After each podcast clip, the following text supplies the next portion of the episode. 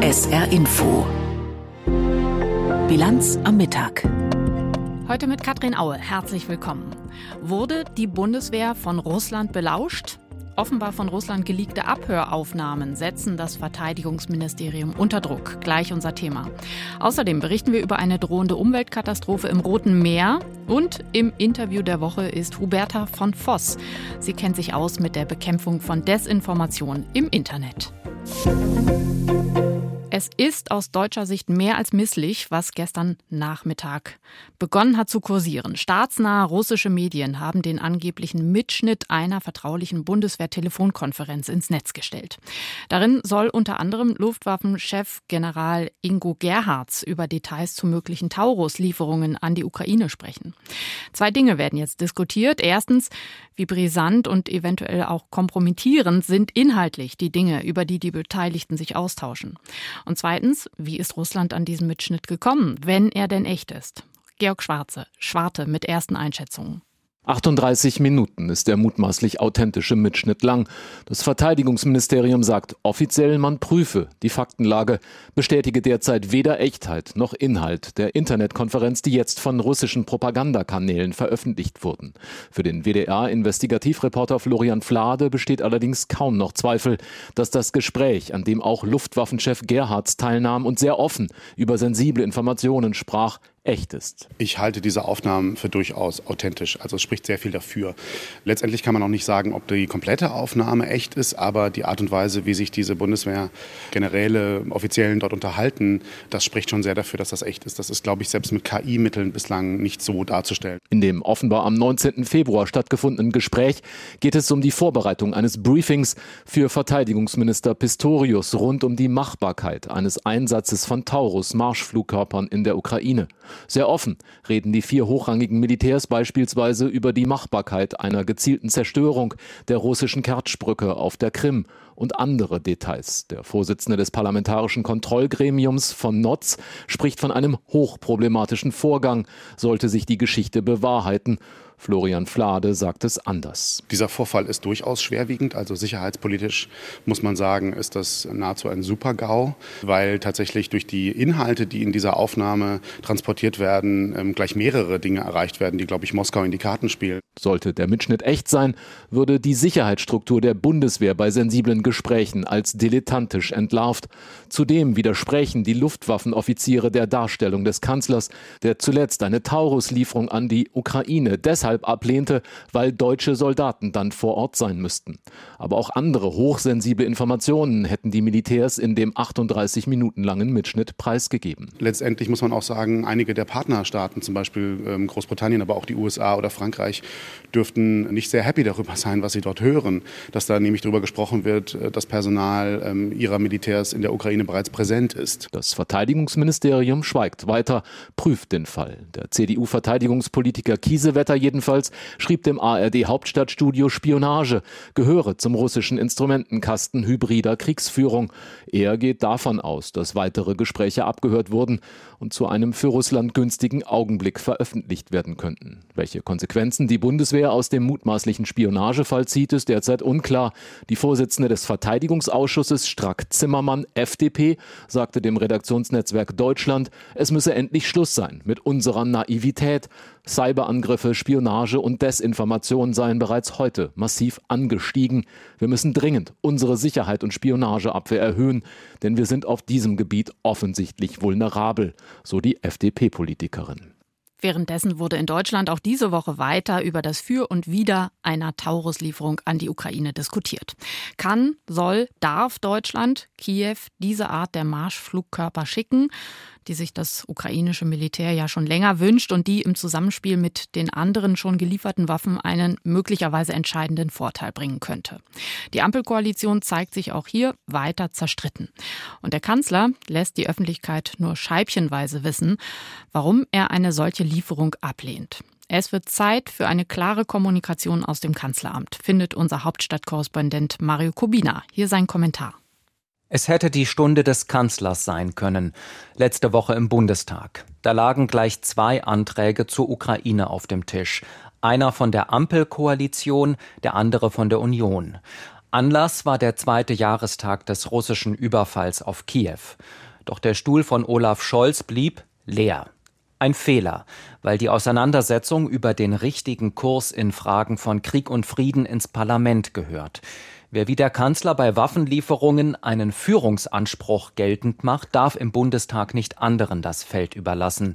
Es war absehbar, wie sich diese Parlamentsdebatte entwickeln würde. CDU und CSU verlangten ausdrücklich, Taurus Marschflugkörper an die Ukraine zu liefern. Auch SPD, Grüne und FDP sprachen sich dafür aus, Kiew mehr Waffen zu geben, auch weitreichende. Nur das Wort Taurus fehlte im Koalitionsantrag. Eine Einladung an die Union, die Ampel einmal mehr als zerstritten vorzuführen. Und die Abgeordneten der Regierungsmehrheit fanden keine gemeinsame Antwort darauf, was genau mit weitreichenden Waffensystemen gemeint sei. Mit der missglückten Bundestagsdebatte kam die Taurus-Diskussion wieder so richtig ins Rollen, weshalb der SPD-Fraktionschef eilig erklärte, der Kanzler werde die Gründe für sein Nein zur Lieferung dieses Marschflugkörpers bald ausführlich darlegen. Das tat Scholz dann auch, nur eben nicht im Bundestag, sondern bei der Veranstaltung einer Nachrichtenagentur und später noch bei anderen Gelegenheiten. Sollte der Kanzler versucht haben, eine große Debatte klein zu halten, er wäre damit gescheitert. Denn seine Äußerungen haben mehr Fragen aufgeworfen als Antworten geliefert. Bundeswehrsoldaten dürften nicht mit der Zielprogrammierung von Taurus verknüpft sein, führte er aus, und Deutschland könne nicht so verfahren wie Frankreich und Großbritannien, Beide Länder haben der Ukraine schon Marschflugkörper zur Verfügung gestellt. Damit aber befeuerte Scholz Spekulationen darüber, dass die Briten zur Zielprogrammierung eigene Leute in die Ukraine geschickt haben. Ein heikler Punkt, der die Frage nach einer Kriegsbeteiligung des Verbündeten aufwirft. Entsprechend verschnupft hat man in London reagiert. Inzwischen formuliert der Kanzler vorsichtiger, nennt die beiden Länder nicht mehr ausdrücklich. Dafür sagt er jetzt klar, was das eigentliche Problem ist, dass der Taurus nämlich von der Ukraine aus theoretisch bis nach Moskau fliegen könnte, mit unabsehbaren Folgen. Niemand weiß, wie rational das russische Regime noch agiert. Die Drohungen aus Moskau als reinen Bluff abzutun, ist fahrlässig. Scholz ist sich dessen bewusst. Aber dass er nicht die richtigen Worte zum richtigen Zeitpunkt findet, das ist auch fahrlässig. Deshalb die dringende Bitte an den Kanzler. Keine Puzzleteile mehr, sondern eine Begründung aus einem Guss. Am besten im Deutschen Bundestag. Die Meinung von Mario Kubina aus dem ARD Hauptstadtstudio. Die Houthi-Rebellen aus dem Jemen terrorisieren seit Monaten die Region am Roten Meer. Sie feuern Raketen ab auf Handelsschiffe, die von und nach Israel unterwegs sind. Die Houthi-Rebellen sind erklärte Feinde Israels. Mittlerweile ist auch die Bundeswehr mit einer Fregatte vor Ort, um die Seeroute zu schützen. Aber die Schäden, die die Rebellen verursachen, sind bei weitem nicht nur wirtschaftlicher Art. Jetzt ist auch die Umwelt im Roten Meer bedroht. Miriam Staber berichtet. Das Heck unter Wasser treibt der Frachter Rubima im Roten Meer. Mitte Februar hatte die jemenitische Houthi-Miliz das Handelsschiff angegriffen und schwer beschädigt. Seitdem läuft die Rubima langsam mit Wasser voll und droht zu sinken. Das würde eine Umweltkatastrophe bedeuten, warnt Julien Schresati vom Greenpeace Regionalbüro Mittlerer Osten.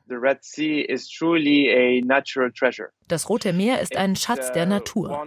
Es ist eines der artenreichsten Ökosysteme auf der Welt. Es gibt dort viele endemische Arten. Das bedeutet Arten, die nur im Roten Meer leben und sonst nirgends. Und es gibt viele also empfindliche Lebensräume, wie Seegras oder Mangroven.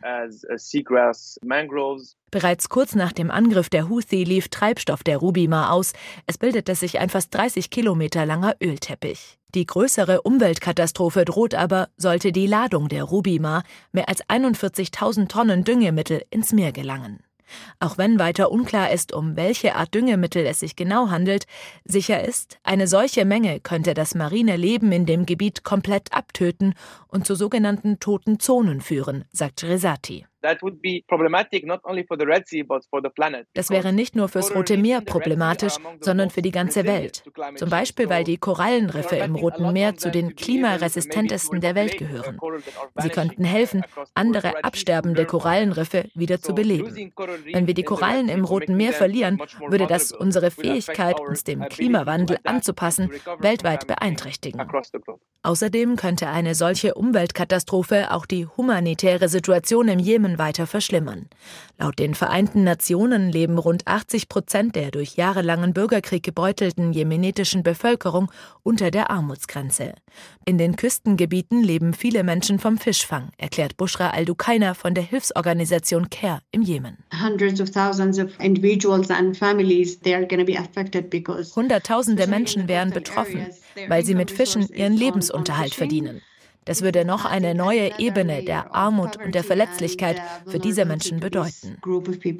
Die militant-extremistische Houthi-Miliz betrachtet den schweren Schaden an der Rubima als großen militärischen Erfolg.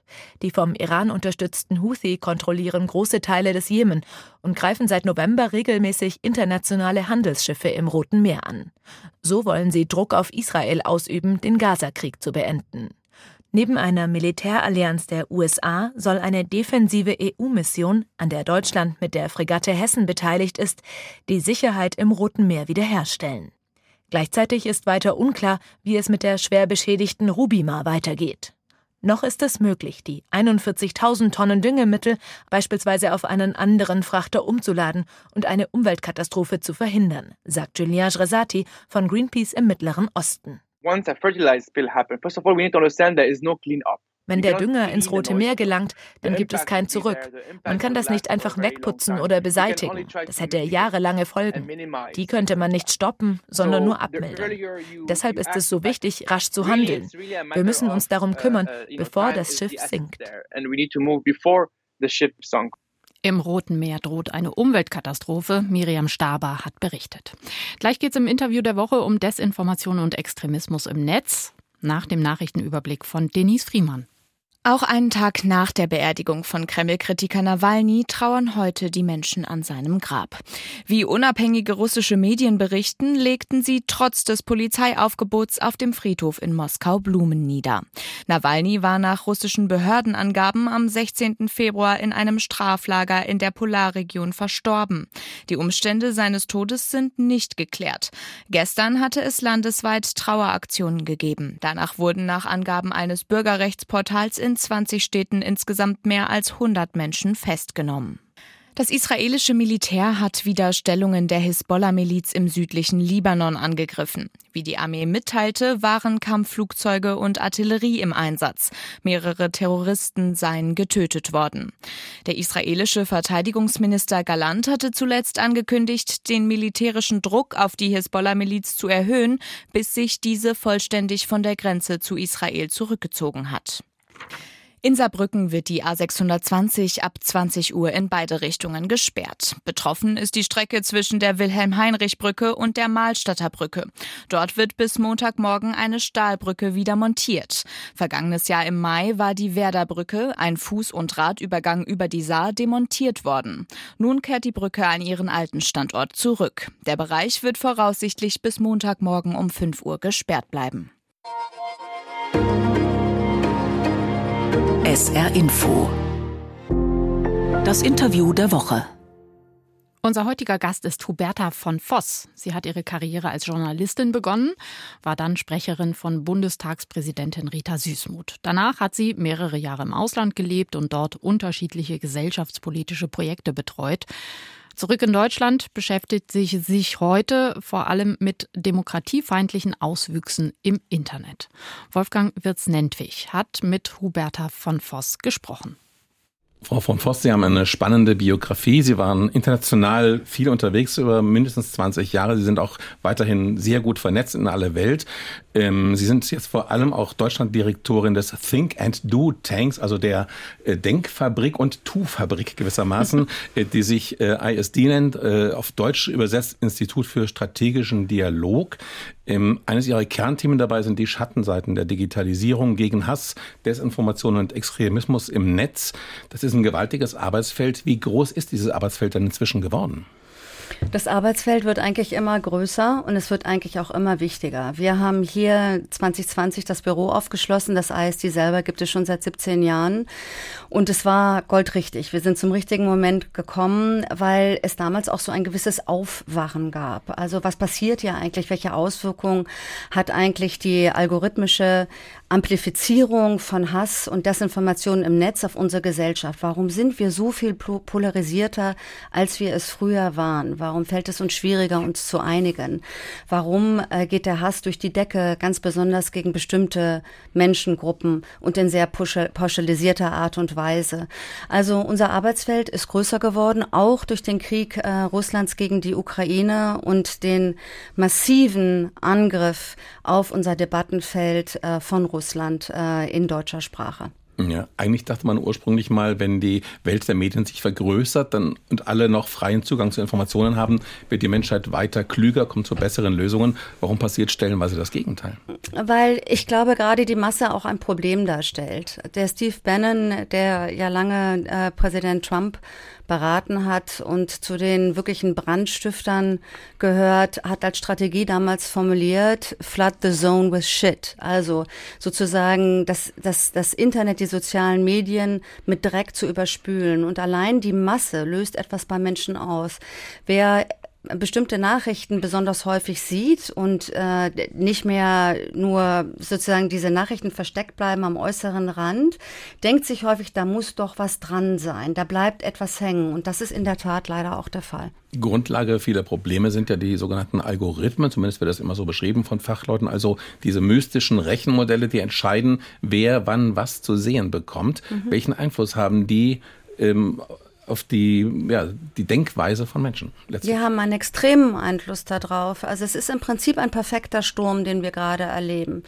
Wir erleben nicht nur die Herausforderungen durch Krisen, für die wir ja zu weiten Teilen keine Antworten haben oder zu spät Ant Antworten gesucht haben, sondern mit dem, äh, mit dem Begründen der auch sehr vielen Plattformen der sozialen Medien, der großen Plattformen, die uns alle bekannt sind, aber auch der vielen kleinen Plattformen, die uns alle bekannt wurden, äh, begann die Aufmerksamkeitsökonomie. Und es ist nun mal leider so, Schande über uns alle, dass unsere Aufmerksamkeit sich weniger lange halten lässt mit äh, vernünftigen, rein sachlichen, vermutlich auch etwas trockenen, mühsam zu genau. lesenden, mhm. Sie sagen mhm. langweiligen mhm. Darstellungen, mhm. sondern sie sind viel besser zu erreichen mit, mit emotionalisierten Inhalten. Und wie funktioniert eigentlich das Geschäftsmodell der sozialen Medien? Also, wir sehen Werbung auf den sozialen Medien und die Algorithmen lesen quasi mit, was wir lesen. Je länger unsere Augen auf dem Bildschirm bleiben, und sie bleiben länger bei emotionalisierten, sensationalistischen Inhalten, desto höher höher ist das Werbeaufkommen. Wissen das die Werbekunden im Einzelnen, dass ihre Inhalte neben äh, Gewalt, gewalttätigen, schändlichen, oft sogar terroristischen Inhalten stehen? Nein, das wissen sie nicht genug. Und deswegen ist es jetzt so wichtig, dass wir dieses Jahr gemeinsam in Europa das Gesetz für digitale Dienste umsetzen und die Behörden, die dafür eingerichtet worden sind, auch dementsprechend ausstatten, dass sie dieses sehr, sehr anspruchsvolle Regelwerk gegen Hassrede, gegen Desinformation und gegen terroristische Propaganda auch umsetzen können. Das bleibt eine große Baustelle und da ist die Zivilgesellschaft besonders wichtig, den Unternehmen auch auf die Finger zu gucken, ob sie ihre Versprechen einhalten und auch das Gesetz überhaupt umgesetzt wird. Es gibt ja auf europäischer Ebene, aber auch in Deutschland dann auch sogenannte Strategien, die da immer wieder für viele verschiedene Themen entwickelt werden. Aber oft bleibt es dann nur beim Verkünden und es wird nicht, man erlebt dann nicht wirklich, dass sich etwas ändert. Wie beobachten Sie das? Also einerseits, ähm, ich war ja, wie Sie sagten, äh, sehr lange im Ausland. Ich habe im Nahen Osten gelebt, ich habe in Amerika gelebt, ich habe in Großbritannien äh, gelebt, ich habe in Frankreich gelebt. Und äh, was wir machen, dieses sehr gründliche Nachdenken, nachdenken über das, was wir tun sollten und mit wem wir es tun sollten, ist ja per se nicht schlecht. Das ist sogar gut. Aber eine Strategie ist keine Handlung, ja, sondern mhm. steht vielleicht am Anfang einer Handlung.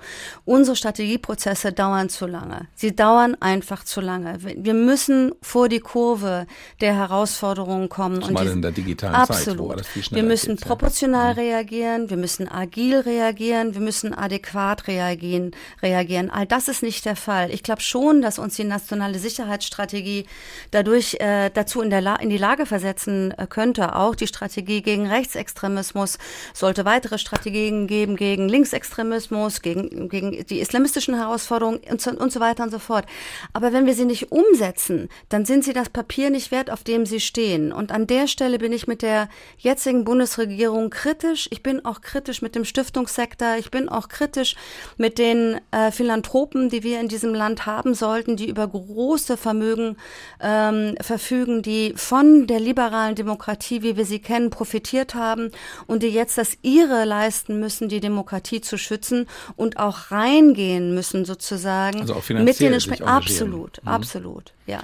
Es gibt ja eine Partei, die sich Alternative nennt. Die hat in den sozialen Medien mit weitem Abstand äh, ist sie in der Vorhand. Äh, sie hat mehr Klicks, mehr User als alle anderen Parteien zusammen. Ähm, wie konnte das gelingen, dass eine Partei sich da so durchsetzt und die anderen haben die äh, vielleicht ein bisschen gedöst und das nicht richtig wahrgenommen und jetzt zu spät reagiert?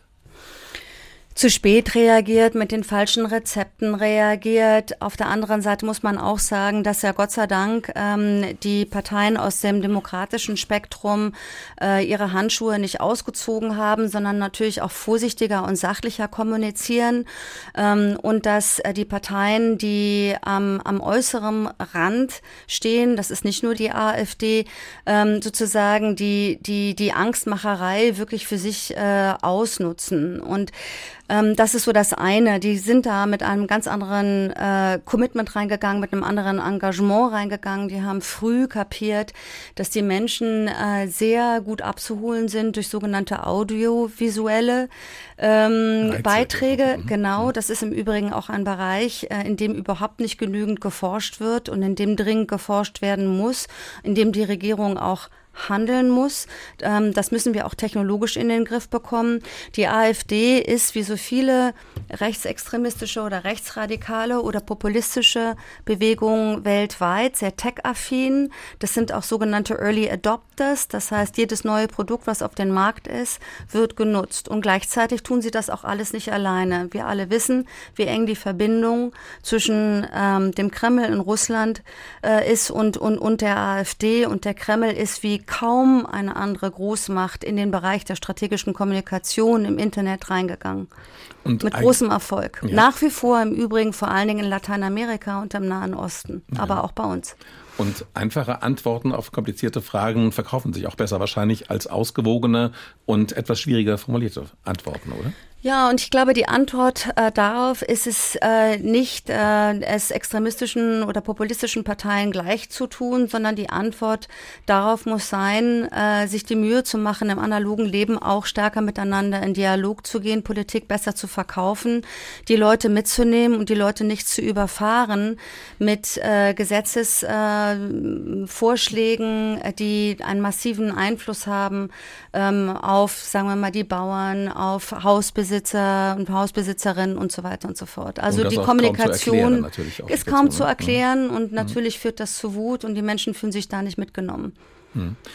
Ähm, Manche behaupten ja, dass äh, man heute nicht mehr alles sagen dürfe. Äh, mhm. Also gerade auch Menschen, die eher rechtsorientiert sind oder mhm. ganz rechtsorientiert sind.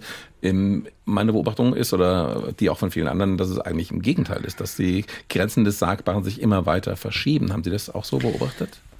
Das habe ich auch so beobachtet. Wir ähm, erleben das in sorgenvoller Weise im Bereich des antisemitischen Hasses. Der Antisemitismus geht weltweit durch die Decke, ganz besonders bei uns. Das ist furchtbar für alle betroffenen Menschen. Ähm, für, für uns alle, für unsere gesamte Gesellschaft. Das geht an unsere Grundwerte, an unsere Grundfesten, an alles, was wir uns versprochen haben nach der Katastrophe äh, der Shoah. Wir erleben unglaublichen antimuslimischen Hass. Wir erleben Hass gegen Migranten. Wir erleben Hass gegen Frauen.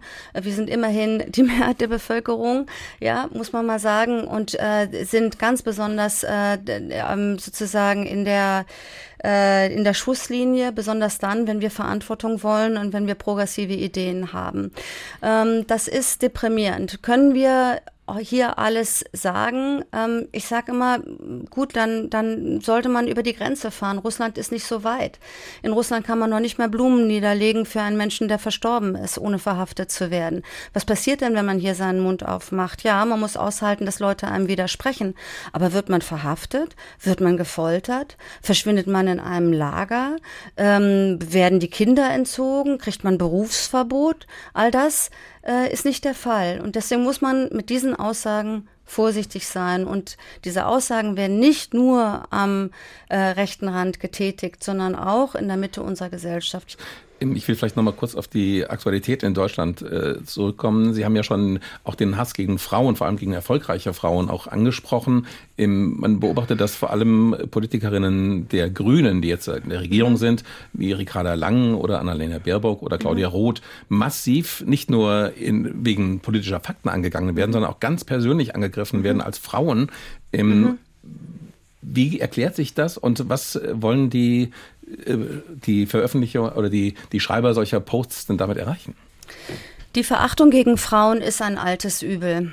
Und ähm, ich glaube, dass der Transformationsdruck auf unsere Gesellschaft, auf unsere Gesellschaft, also das Streben nach gleichen Rechten, nach Gleichberechtigung, äh, viele Männer offenbar stark unter Druck setzt und ihre alte, sozusagen, ihre alten äh, Vorurteile auf diese Art und Weise nach oben kommen. Sie kommen aber nicht von alleine nach oben. Es gibt äh, Brandstifter wie Andrew Tate, der von Millionen von jungen Männern, dem von Millionen von jungen Männern gefolgt wird, der eine Art von gewaltsamer Sprache und Aufforderung zu Gewalt gegen Frauen ähm, im, im Internet verbreitet, die absolut schockierend ist und, und besonders besorgniserregend. Ähm, Frauen, die nach Macht streben, das können Unternehmerinnen sein, das können Führungspersönlichkeiten sein in kommunalen Zusammenhängen, das können Frauen sein, die kandidieren für politische Ämter,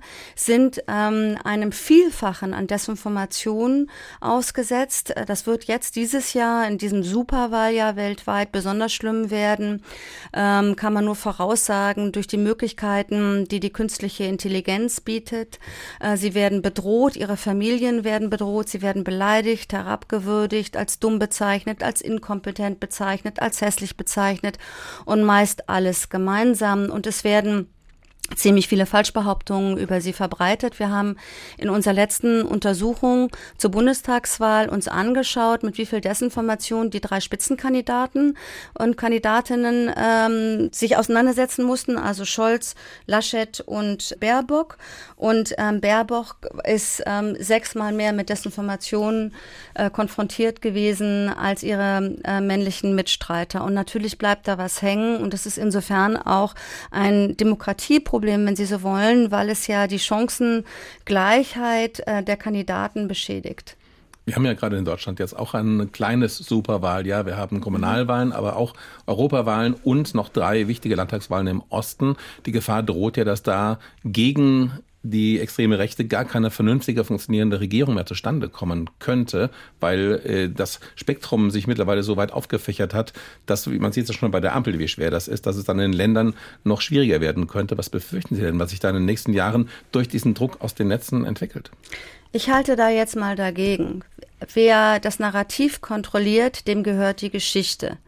Das wissen wir aus der Geschichtsschreibung. Wenn wir ins das, in das Jetzt schauen, dann müssen all diejenigen, die sich Sorgen machen um die liberale Demokratie, die die liberale Demokratie erhalten wollen, die ihre Freiheit erhalten wollen, das ihrige dazu tun. Die Demokratie, so wie wir sie gekannt haben, gibt es nicht mehr zum Schnäppchenpreis, es gibt sie auch nicht zum Nulltarif. Wir alle können und müssen uns engagieren. Wir müssen die Sorgen auch ernst nehmen der Menschen, die äh, im Osten leben und auf den Osten zugehen und wirklich herausfinden, woran diese Unzufriedenheit liegt, anstatt jetzt alle sozusagen schon verloren zu, äh, zu geben. Das heißt, wir haben noch einige Monate Zeit und ich glaube, dass es wirklich so ist, dass man morgens sich aufstehen muss und sich fragen muss, was kann ich eigentlich machen? Was kann ich am Arbeitsplatz machen? Wie kann ich gucken, dass unsere Gesellschaft sozusagen für alle funktioniert, fairer ist?